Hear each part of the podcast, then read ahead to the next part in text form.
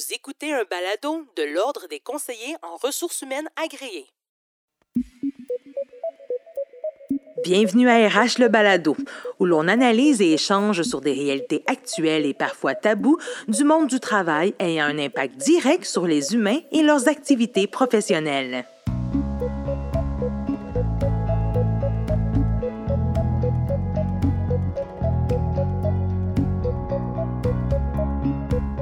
RH Le Balado laisse place à la relève. Alors que la campagne électorale provinciale de 2022 bat son plein, l'Ordre des conseillers en ressources humaines agréées présente une série spéciale pour discuter avec la relève des différents partis politiques, de la place des jeunes, ainsi que des enjeux en matière d'emploi et de travail.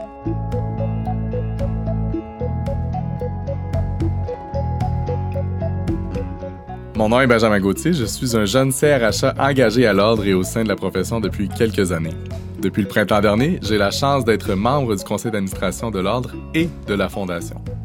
Aujourd'hui, on parle de travail et d'emploi, mais aussi d'implication politique des jeunes, et ce en marge des prochaines élections provinciales qui auront lieu le 3 octobre prochain. On parle de ces différents sujets avec euh, Marie-Laurence Desgagnés. Marie-Laurence Desgagnés, qui est présidente du Comité national des jeunes du Parti québécois et candidate du Parti québécois dans Chambly. Marie-Laurence, bonjour. Bonjour. Peut-être d'entrée de jeu, tu serais d'accord avec moi sur euh, cette prémisse-là, que la jeunesse doit quand même prendre part à la construction de la société de demain.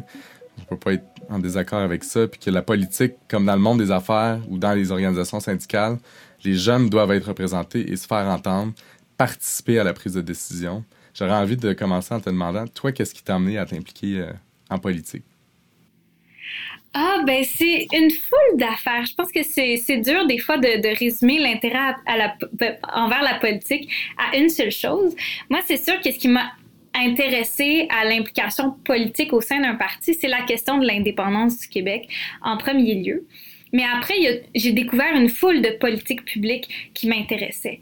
Euh, j'étais impliquée à l'époque au Club des petits déjeuners du Québec, puis j'assiste j'observais à tous les jours les, impacts que nos politiques publiques peuvent avoir sur des jeunes de milieux défavorisés, puis ça me donnait le goût de m'investir encore davantage euh, à changer les choses au sein d'un parti qui éventuellement pouvait amener des positions à l'Assemblée nationale. Euh, j'ai toujours eu une grande confiance en la démocratie, ce qui n'est pas nécessairement le cas de tous les jeunes de notre âge, puis on aura certainement l'occasion d'en discuter. Mais, euh, mais donc, c'est pour ça que j'ai choisi de m'investir. Puis je pense que dans, dans les milieux de travail, dans les entreprises, il faut que les jeunes prennent leur place. Euh, pour s'assurer non seulement de, faire entendre leurs idées, mais aussi que, ce qui leur tient à cœur se trouve un chemin euh, dans nos politiques publiques notamment. Puis euh, après ça, quand est venu le temps de me lancer comme tel, de mettre ma face sur un poteau, comme on dit, ben là, ça a vraiment été de dire, ben si c'est pas moi, c'est qui? Parce qu'on a beau parler d'investissement des jeunes en politique, on a beau parler d'investissement des femmes en politique, euh, si euh, les principales intéressées qui poussent pour qu'on en discute ne font pas le saut elles-mêmes, je pense que ça devient difficile de joindre là, les l'action à la parole. Donc, c'est pour ça que j'ai choisi de, me lancer. Que les bottines suivent les babines, autrement dit. Exactement. Fait que selon toi, c'est quoi, pourquoi c'est important quand même que les jeunes fassent partie des instances décisionnelles, que ce soit en politique comme député à l'Assemblée nationale, dans le monde des affaires, euh, dans les conseils d'administration? Pourquoi, au sens large, pourquoi c'est important que les jeunes y fassent, euh, soient, soient présents? Ben, en fait, au premier chef, puis on en parle souvent quand on aborde cette question-là, il y a toute la question de s'assurer que les jeunes qui vont vivre les impacts des décisions qui concernent l'avenir en premier lieu, puis pour le plus longtemps, puissent faire partie de la table de décision au moment où ces décisions-là sont prises. Puis je pense que ça, c'est très important. Mais on parle aussi beaucoup, euh, quand on en parle, de l'importance d'avoir une diversité de points, de vue autour de la table parce que les meilleures décisions, souvent, c'est celles qui ont le moins d'angle mort. Donc, plus il y a de gens avec des parcours différents, des âges différents autour de la table, moins on a de chance de prendre une décision qui a des angles morts ou qui oublie des éléments importants de la discussion. Mais ce dont on parle peu, puis t'en conviendras peut-être avec moi, Benjamin, à mon sens, c'est d'assurer simplement la pérennité des organisations. Puis ça, je pense que c'est vrai particulièrement dans le milieu des affaires, mais aussi en politique. Euh, si on s'assure pas qu'il y a un transfert des savoirs qui commence assez tôt, si on s'assure pas qu'il y a une relève qui est formée assez tôt, ben à un moment donné, on se retrouve avec des trous dans, le, dans la passation de pouvoir, des gens qui, qui doivent prendre des, énormément de responsabilités, mais qui sont, qui sont pas outillés nécessairement pour le faire.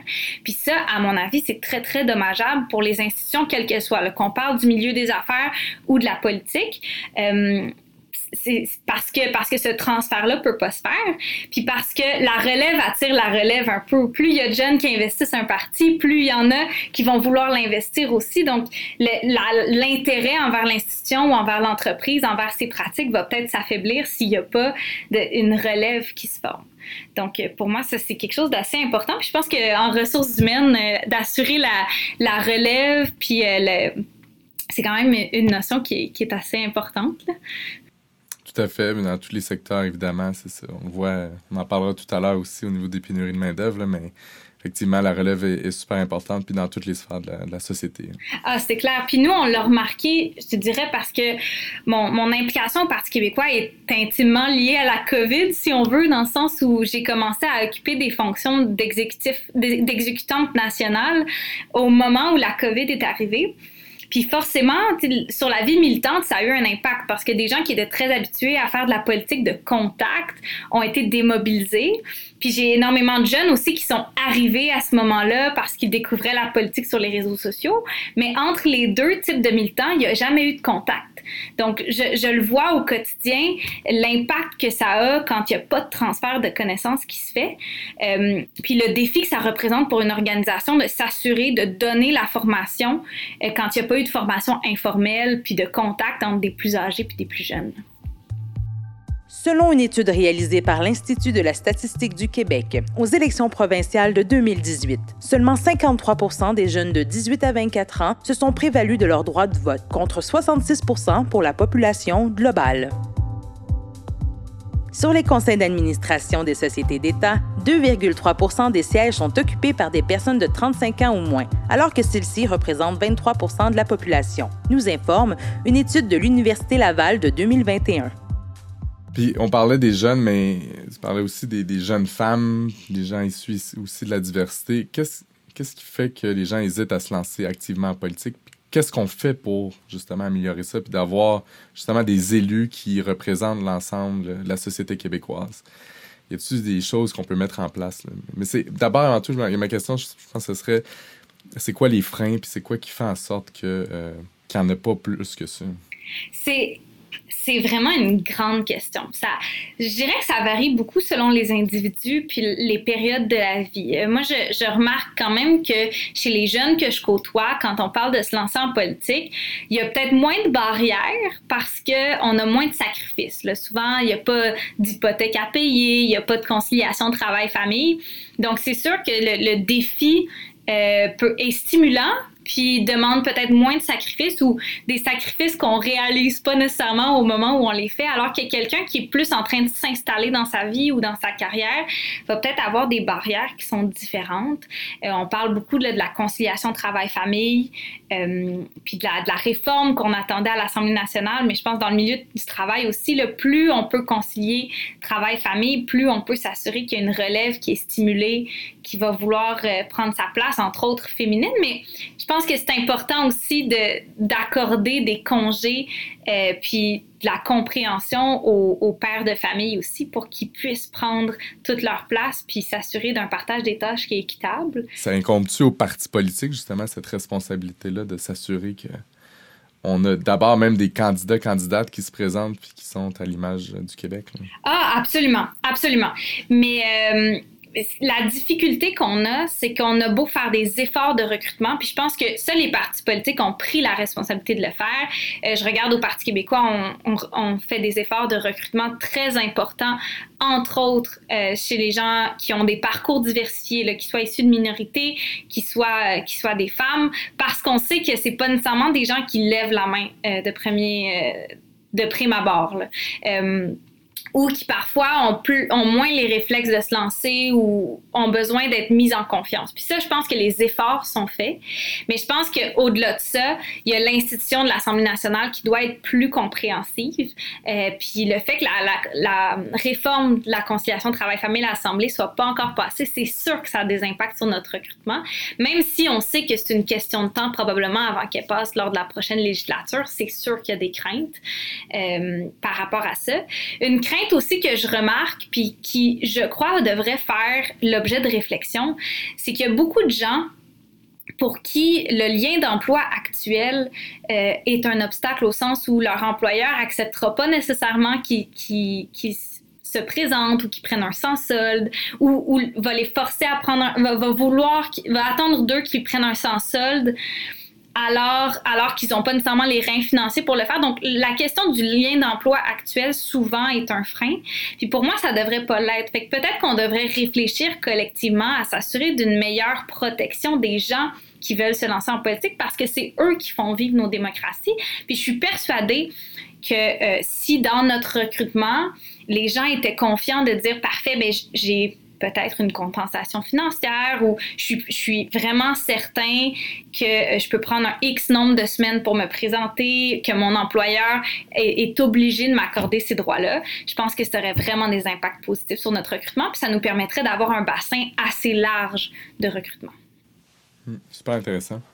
Puis la politique, oui, certes, euh, monde des affaires, organisation syndicale, bon, tous en commun justement le, manque de présence de jeunes euh, au niveau décisionnel. Vous, au Parti québécois, vous avez une aile jeunesse, mais qu'est-ce que les organisations, elles, peuvent faire pour aménager une plus grande place aux jeunes, euh, par exemple sur les CA ou dans des instances de direction?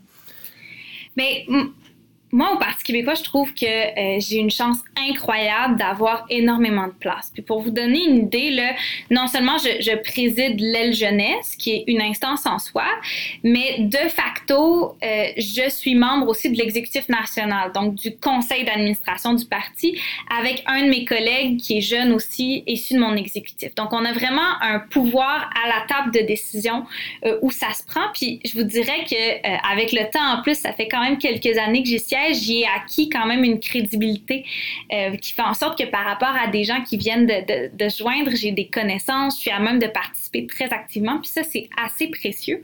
Puis j'ai aussi une place au caucus des députés.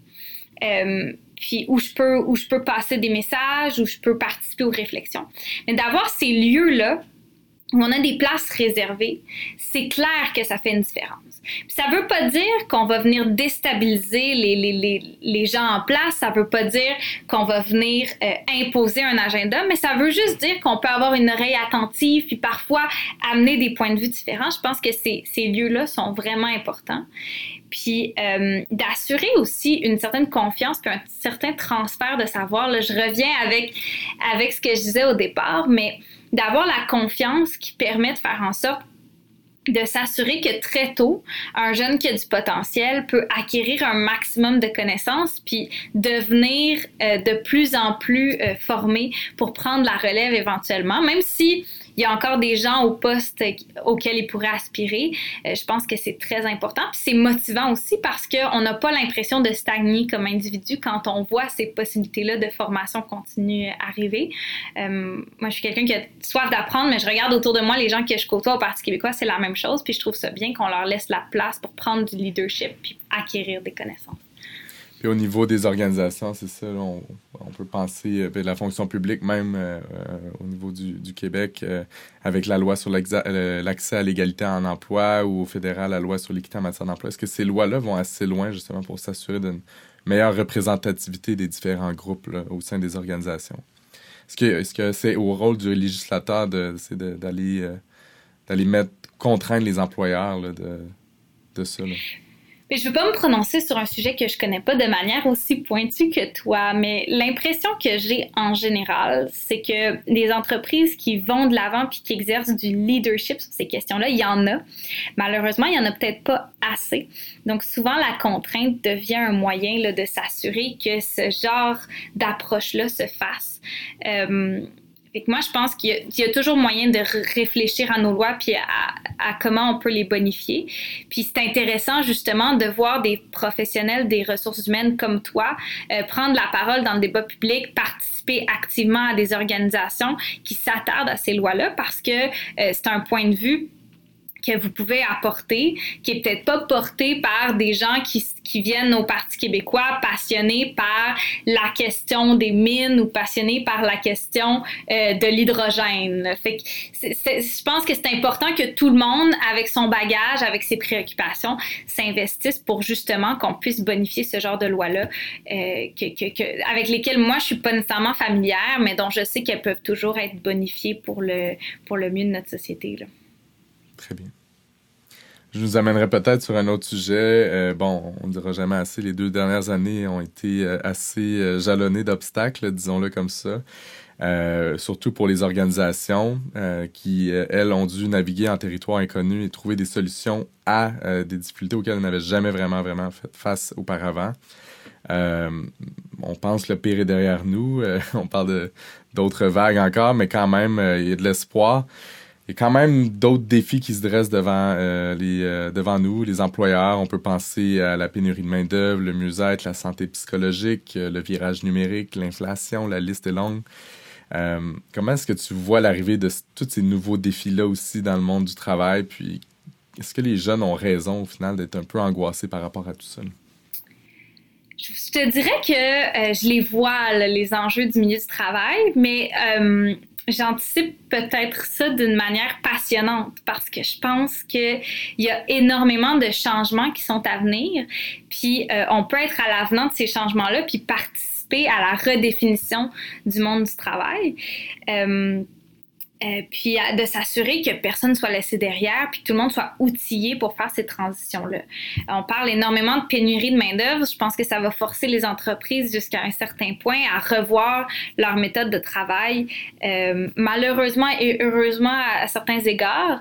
Mais quand on parle, par exemple, d'automatisation, il y a tous des défis qui viennent avec ça, de s'assurer qu'il y ait une formation continue aussi de la main-d'œuvre pour que ceux qui perdent peut-être des emplois qu'ils étaient à même de faire puissent se retrouver des emplois qui, euh, vont être stimulants pour eux, euh, de s'assurer aussi que malgré la pénurie de main-d'œuvre, on a quand même un équilibre travail-vie personnelle qui demeure intéressant parce que au niveau de la productivité, c'est aussi un enjeu souvent de s'assurer que les travailleurs aient assez de temps pour se reposer pour qu'ils demeurent euh, l'esprit libre au moment de travailler.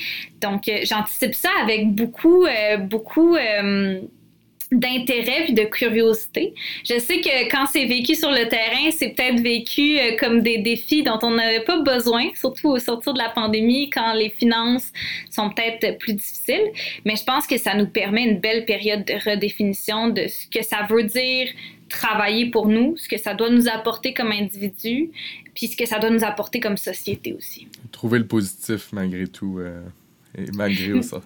Mais je comprends l'anxiété qui peut venir avec ça parce que euh, souvent, comme travailleurs aussi, c'est pas nous qui déterminons.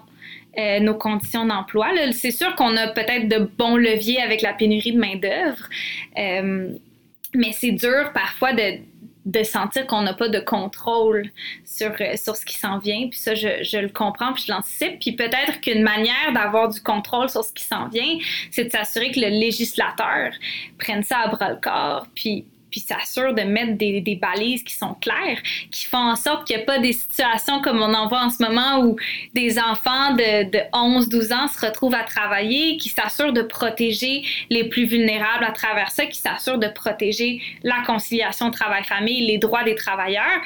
Et je pense que de s'impliquer, que ce soit au sein de son syndicat, que ce soit au sein de son conseil d'administration, que ce soit au sein d'un parti politique, pour aborder ces enjeux-là, c'est vraiment important. Puis ça peut être un bon remède contre l'anxiété. Ah, tout à fait, ça c'est sûr. je pense qu'on parle, euh, on prêche un peu euh, par euh, l'exemple. En, connaissance, de cause.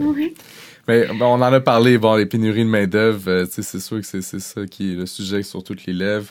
Puis on le voit, pour les employés, peut-être, c'est des opportunités. Pour les jeunes aussi, de, de pouvoir aller voir, trouver des postes qui, qui, qui comblent nos, nos besoins. Mais les employeurs en arrachent quand même, ça ralentit quand même la croissance économique pour certains. On voit des, employeurs refuser des contrats, euh, puis en fait, réduire le niveau de la prestation du service carrément, des heures de fermeture plus, euh, les heures d'ouverture plus restreintes. Euh, ça met aussi beaucoup de pression sur les travailleurs. On parlait de santé mentale aussi. C'est quoi l'impact pour les jeunes selon toi? Puis qu'est-ce que, qu'est-ce que, comment que les jeunes ressentent ça, cette pression-là qui est mise? Bien, je pense que ça, va varier énormément d'une personne à l'autre. Puis quand on pense, par exemple, à un jeune entrepreneur qui veut partir son entreprise en ce moment, c'est sûr que les défis sont pas les mêmes que pour euh, un jeune qui cherche, par exemple, une première job, puis qui a énormément de possibilités, qui n'a pas besoin de déposer 40 CV pour avoir une job à un bon salaire avec des conditions qu'il est capable de négocier. Fait que je pense que euh, comme on le fait souvent, souvent on a tendance à mettre les jeunes dans le même panier, mais je pense que les réalités sont très, très, très différentes par rapport à ça. Euh, mais ça va certainement euh, composer avec énormément de défis. Mais je pense que pour quelqu'un qui part une entreprise ou qui prend la relève d'une entreprise, c'est un, un bon c'est une bonne opportunité de, réfléchir à la suite des choses, puis au modèle qu'on veut proposer. pendant la pandémie, il y a eu une période de fermeture des commerces le dimanche. Je pense que les gens ont redécouvert que ça se pouvait, alors que ça a déjà été notre modèle comme société de dire qu'il fallait fermer les commerces le dimanche. Bon, le dimanche étant euh, une journée choisie pour des raisons culturelles, mais je pense que de, de, se donner ces opportunités-là, de dire ben, peut-être qu'on ne peut pas accorder les services qu'on voudrait, mais ça nous donne l'occasion de réfléchir au type d'entreprise au, qu'on veut euh, avoir, au, type de travail qu'on recherche de prestation de services. C'est pas mauvais en soi. Après, euh, c'est sûr qu'il va falloir que les, les, instances politiques soient au rendez-vous aussi pour s'assurer qu'on ait davantage de main-d'œuvre, que ce soit en, en ramenant euh, des, des, jeunes retraités, en regardant notre approche par rapport à l'immigration, en regardant notre approche par rapport à la formation et la requalification de la main-d'œuvre. C'est clair que ça, ça va être des enjeux par rapport à l'automatisation aussi. Mais. Euh, ben, il y a clairement plusieurs façons d'adresser ça, cette question-là. C'est pas simple, cette question. J'ai de la misère à j'ai de la misère à, voir comment les jeunes, comme bloc monolithique, vont réagir par rapport à ça. Parce qu'il y a vraiment une variété de problématiques qui peuvent être associées à ça. Puis je pense que euh, d'avoir des contacts avec des gens qui sont déjà passés par des périodes, bon, peut-être pas aussi dramatiques, mais de d'inflation, de pénurie de main-d'œuvre, de recherche d'emploi, de recrutement, mais c'est des, outils qui sont très précieux euh, euh, pour pouvoir nous-mêmes faire face à nos propres défis. Selon la Commission des normes de l'équité, de la santé et de la sécurité du travail, le risque de décrochage scolaire croît avec le nombre d'heures travaillées par semaine. Les accidents du travail chez les moins de 16 ans ont augmenté de 36% entre 2020 et 2021. D'après Jean Boulet, ministre du Travail, de l'Emploi et de la Solidarité sociale, la pénurie de main-d'œuvre devrait continuer à s'aggraver d'ici 2030. On prévoit qu'à cette date, pas moins de 1,4 million de postes seront à pourvoir. Justement, aussi au niveau des jeunes, comme quoi qu'il y a différents groupes de jeunes, puis euh, on l'a vu récemment dans l'actualité, tu en as glissé un mot tout à l'heure, quand même une situation au niveau de, des jeunes de plus en plus jeunes, même adolescents qui sont dans les milieux de travail, euh, on peut penser en raison du contexte de pénurie de main-d'œuvre. Qu'est-ce que tu penses de cette situation-là? Puis qu'est-ce qu'on devrait mettre en place pour éviter certains dérapages qu'on voit déjà un peu, des employés mineurs très mineurs dans, certains euh, secteurs d'activité? Ah oui, oui, qui sortent à peine de l'école primaire euh, parfois. Mais ben, c'est dur je pense qu'il y, a certains enfants qui sont très heureux de, gagner de l'argent, mais le problème, c'est tous les dérapages qui sont possibles. D'abord, euh, souvent, ça va être des, des, euh, jobs qui sont euh, au salaire minimum, donc qui sont associés parfois à du travail manuel. Puis à du travail manuel pour lesquels les jeunes n'ont pas nécessairement reçu de formation, ne savent pas nécessairement comment les utiliser de manière sécuritaire. Je pense que ça, c'est très, très euh, important qu'on les protège contre ça. Je pense à une friteuse euh, bouillante, puis je me dis, mon Dieu, que je veux je veux pas qu'un jeune de 11 ans qui a pas conscience du danger soit en contact avec ça. C'est aussi ridicule que ça, mais, mais c'est des enjeux qui sont réels de santé, sécurité au travail. Ensuite, ben, c'est des jeunes qui connaissent pas leurs droits non plus. Puis je pense que euh, tous les jeunes qui, qui sont allés sur le marché du travail euh, même autour de, 14-15 ans, qui est quand même euh, relativement jeune, mais, mais parfois sans connaître leurs droits, savent à quel point ça peut être difficile de, de les faire respecter. Moi, je me souviens de ne pas avoir été payé des heures de lunch, que finalement, en regardant la loi un peu plus tard, j'ai réalisé que j'aurais dû être payé ou des formations qui m'étaient pas payées. Puis, au niveau du respect de leurs droits, je pense que c'est très euh, difficile de s'assurer qu'ils sont respectés parce qu'eux-mêmes peuvent pas être partie prenante dans leur propre défense parce qu'ils n'ont pas les outils. Ça, je trouve ça nocif. Puis le dernier élément, c'est de s'assurer qu'ils sont capables de suivre leur parcours scolaire parce qu'on a choisi comme société de s'assurer que les jeunes restent à l'école jusqu'à 16 ans. Puis c'est pas pour rien, c'est pour leur assurer un minimum de connaissances générales, de connaissances en mathématiques, de connaissances en français puis ça, ben, au-delà des heures d'école, je pense que les employeurs iront pas s'aventurer jusqu'à embaucher des jeunes durant les heures de fréquentation scolaire parce que c'est assez facile de se faire taper sur les doigts. Mais au-delà de ça, souvent les jeunes ont des devoirs euh, quand ils sont au secondaire. Ils ont du travail à faire en dehors de l'école qui est relié à l'école. Puis il faut pas que le, le, la prestation de travail vienne en, euh, endommager ou altérer ces périodes-là où ils ont besoin d'être disponibles pour, euh, le, bien de leurs résultats scolaires. Donc, je pense qu'il y a énormément à faire pour protéger les jeunes. Je pense qu'on peut le faire de manière législative. Je pense qu'on peut le faire en sensibilisant les employeurs. Puis je pense qu'on peut le faire aussi en s'assurant que les jeunes connaissent leurs droits, euh, puis connaissent leurs devoirs aussi par rapport à l'école, par rapport à la prestation de travail. Euh, mais j'ai pas l'impression qu'on a des leviers immédiats. C'est vraiment une réflexion qu'on va devoir avoir, puis de, mettre en place des outils à, plus long terme, malheureusement. Je pense notamment justement au, euh, à l'âge minimum, parce qu'à l'heure actuelle, on est à peu près, je pense, à 14 ans avec une autorisation parentale, mais il n'y a pas vraiment de seuil où euh, on peut dire, maintenant, l'enfant ne peut pas travailler. c'est toutes des questions, j'imagine, qu'au niveau législatif, on pourrait examiner à mettre en place. Absolument, puis euh, de s'assurer que, que, l'âge perçu de l'enfant, c'est pas, euh, on, on se base pas là-dessus, puis on se base sur l'âge réel, là, parce que des fois, euh, les enfants ont pas tous leur poussée de croissance en même temps, puis on peut surestimer leur, leur capacité de, travail réel, puis de s'assurer aussi que justement leurs droits sont respectés, que, que l'argent qu'ils gagnent, ben, ils sont capables de décider ce qu'ils font avec, parce qu'on ne sait pas quel genre de situation d'abus peuvent survenir quand les enfants qui sont des personnes vulnérables sont appelées à investir le, marché du travail. Un autre sujet qu'on a discuté euh, de long en large en pandémie, c'est euh, le télétravail. Euh, je serais curieux d'entendre un peu la vision de Marie-Laurence sur le, futur de l'organisation du travail. puis à quel point on voit des employeurs qui ont les tours à bureau qui sont vides, qui ont de la misère malgré tout, malgré qu'il n'y a plus de mesures sanitaires, il n'y a plus de masques, il n'y a plus rien, à ramener des employés au bureau. On, est-ce qu'on est, c'est-tu dépassé, ça, le, travail au bureau? C'est, est-ce qu'on va revoir ça un jour? Mais je pense que de plus en plus d'entreprises essaient de le ramener parce qu'il y a des avantages quand même en termes de travail d'équipe, d'avoir quelques journées au moins par semaine où on est capable de régler des dossiers sans avoir à, à s'appeler au téléphone puis euh, avoir de la difficulté à se rejoindre, c'est très précieux. Mais j'ai l'impression que ça euh, ça impose une difficulté euh, supplémentaire aux employeurs de retourner à ce mode-là maintenant que les, les employés ont, euh, ont vécu autre chose. ce qui est très dur, c'est que les employeurs sont pas ceux qui ont le gros bout du bâton en ce moment. Comme on a parlé de la, pénurie de main-d'œuvre, euh, quelqu'un qui veut rester en télétravail, puis qui peut, en restant en télétravail, se trouver un meilleur salaire va probablement opter pour cette option-là plutôt que d'avoir à retourner au travail. Il y en a qui se sont auto-régionalisés aussi, des employés. Donc, pour qui retourner au travail, ça, ça, coûte cher avec le prix du gaz, ça demande énormément plus de transport. Donc, je pense qu'il va y avoir de l'adaptation à faire euh, du côté des employeurs, c'est clair.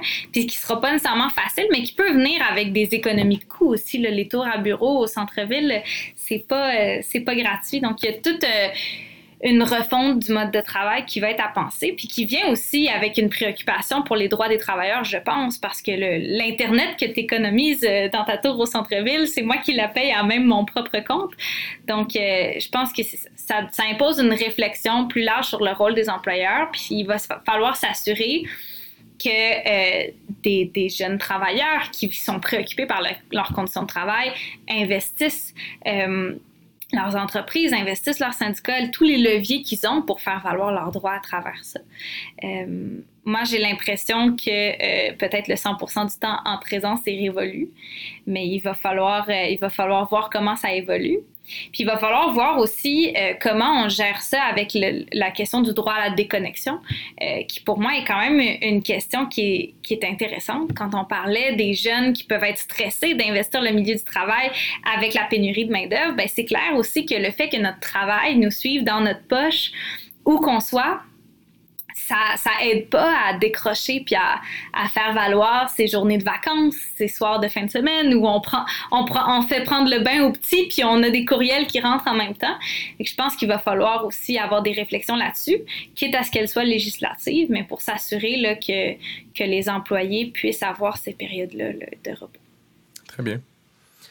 Euh, sur un autre sujet, euh, avec l'accélération de la transition énergétique écologique, euh, on voit quand même qu'il y a des emplois dans certains secteurs qu'on appelle moins verts. En anglais, ils parlent de brown jobs versus green jobs, qui seront appelés à disparaître au fil des prochaines années. comment est-ce qu'on peut mieux préparer cette transition-là au niveau de l'emploi, justement, pour s'assurer que les jeunes qui sont formés aujourd'hui ben, soient aussi qualifiés pour demain les emplois qui existent peut-être même pas aujourd'hui dans le futur? C'est une question qui est vraiment intéressante parce que pour s'assurer que la transition écologique se, passe bien, il faut s'assurer euh, qu'elle ait cherché un maximum d'appui, il faut s'assurer aussi que personne ne soit laissé derrière.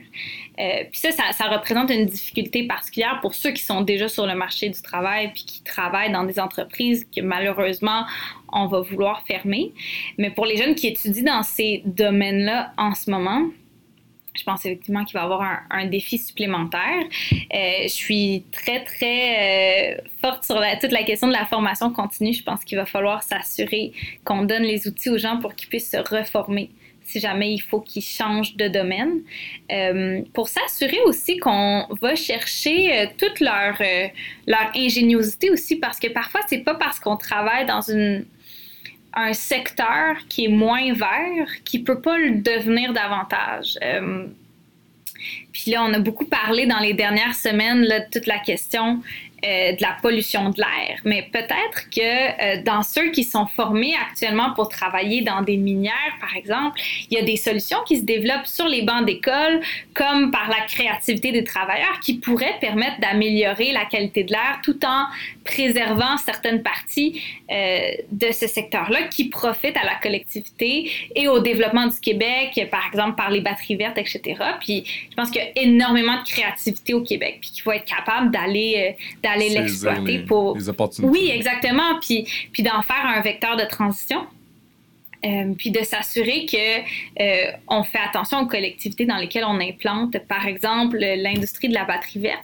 Je sais que dans le secteur de Nicolet Bécancourt, oui, ça, ça, peut être accueilli avec beaucoup de joie parce qu'il va y avoir du développement économique, mais en même temps, il y a des impacts terrains qu'il va falloir mitiger. Puis ça, c'est tout un, tout un secteur économique dans lequel on peut diriger nos jeunes, euh, puis qui va être très en demande certainement. Les travailleurs expérimentés représentent une incontestable richesse pour notre économie. Toutefois, une étude de 2021 de la chaire de recherche sur les enjeux économiques intergénérationnels nous apprend que le taux d'emploi des 60 à 69 ans au Québec est de 36,7 alors qu'il est de 43,4% en Ontario. Marie-Laurence, en 1997, le PQ créait le réseau des CPE qui a fait la fierté du Québec et dont le Canada s'inspire aujourd'hui pour l'étendre au reste du pays. Le réseau subventionné québécois des services de garde à l'enfance a apporté d'importantes retombées positives pour l'économie ainsi que pour l'égalité en emploi. Or, depuis un peu plus d'un an, on, voit qu'avec le manque de place en garderie, ça se fait ressentir dans l'ensemble de la province, puis qu'il y a des répercussions sur les parents, mais aussi sur les employeurs. Quelle est la perspective du Comité national des jeunes du PQ face à cet enjeu? À ton avis, quelle piste de solution est-ce qu'on peut explorer pour adresser la situation? Ben, la première chose, là, c'est que euh, au Comité national des jeunes du PQ, on, on comprend pas jusqu'à une certaine euh, jusqu'à un certain point pourquoi on doit encore se battre pour l'accès aux places en garderie. Pour, euh, pour vous situer, moi, euh, au début des années 2000, je suis entrée en CPE. À, six mois, ma mère avait une place. Elle a été capable de réintégrer le marché du travail, même que le CPE était dans le même édifice. Donc, euh, pour la conciliation allaitement-travail, c'était parfait. Mais, mais donc, c'est un, droit que, que, que, pour la plupart, nos, parents ont eu, puis ils ont eu accès à des places en garderie. Ils ont été chanceux dans, dans ce, ce, ces cas-là, puis ça leur a permis d'accéder à la propriété, d'accéder à l'indépendance financière. Euh, à une époque où les familles se divorcent de plus en plus, c'est quelque chose qu'on peut pas négliger, notamment pour les femmes, pour s'assurer euh, de, la protection de leur indépendance financière. Mais donc, on comprend pas pourquoi ces acquis-là ne sont en fait pas des acquis. Euh, c'est clair qu'il y a un boom dans la population, puis c'est clair qu'il y a des gouvernements qui n'ont pas fait en sorte de privilégier l'enjeu, même si, à mon sens, c'est une de nos plus belles politiques publiques. Mais donc, on, on, opterait, à notre sens, pour euh, prioriser les CPE de manière importante, s'assurer qu'on réponde aux besoins le plus rapidement possible, puis s'assurer aussi justement que ces parents-là puissent retourner sur le marché du travail où ils ont besoin d'être un pour leurs finances personnelles, mais deux pour leurs employeurs aussi qui manquent de main d'œuvre. Euh, après, il y a toutes des, il y a des discussions qui se passent autour d'une compensation financière d'urgence euh, pour les parents qui trouvent pas de place. Autour aussi euh, de s'assurer de la protection de leurs droits euh, par rapport à leur lien avec leur employeur, parce que parfois, là aussi, il y a des lacunes. Au niveau du CNJPQ, c'est pas des enjeux sur lesquels on s'est prononcé, mais c'est évident qu'il nous faut une vision sociétale là-dessus parce que qu'on parle de lutte contre la précarité euh, financière, non seulement chez les enfants, mais chez les jeunes mères, c'est important. Qu'on parle de pénurie de main-d'œuvre, c'est important. Qu'on parle d'éducation, il y a des jalons qui se posent euh, dès le CPE qui sont super importants. Qu'on parle de régionalisation aussi euh, de la main-d'œuvre.